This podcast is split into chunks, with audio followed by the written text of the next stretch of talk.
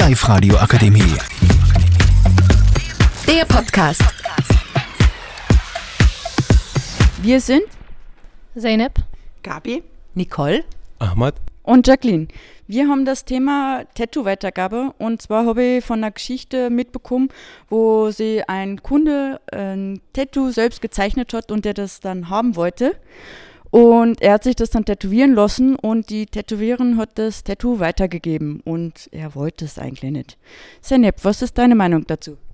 Ich finde, das geht gar nicht, weil sie hätte das vorher mit ihm besprechen sollen, falls sie das weitergeben will. Weil die hätten sich das schriftlich oder so ausmachen können. Und das geht gar nicht. Dankeschön für deine Meinung. Nicole, was ist, äh, Gabi, was ist deine Meinung? Äh, Ich habe persönliche Erfahrung mit einem selbstgezeichneten Tattoo, das ich mir stechen habe lassen und habe mit dem Tätowierer damals ein Schriftstück äh, gemacht, wo er mir bestätigt hat, dass er das nie wieder verwenden wird. Und hoffentlich ist es auch so. Dankeschön. Nicole, was sagst du zu dem ganzen Thema? ich bin da sehr emotional. Es ist so, ich finde, dass das überhaupt kein Problem ist. Ich habe gehört, da ist ein junger Mann, der hat sich das Tattoo jetzt auch stecken lassen und ich finde es so schön. Ich finde es so schön. Ich werde ihn finden und ich werde ihn heiraten.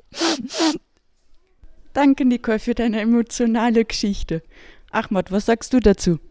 Ich glaube, dass Menschen können schon eigene Tattoo haben, aber Menschen, ab- aber manche auch nicht. Zum Beispiel, wenn eine Singer wie 69 sich tätowier- tätowieren lassen, werden seine Fans auch sich streichen. Und ja, also kann man nicht so immer eigene Tattoo haben. Und ich würde sagen, also stop writing on your face. Dankeschön. Also meine Meinung dazu ist, wenn er es nicht will, dass es irgendwer anderes hat, hätte sie am Ende den Zettel mitnehmen sollen, so dass das nicht weitergegeben werden kann. Und ja, danke fürs Zuhören. This was us.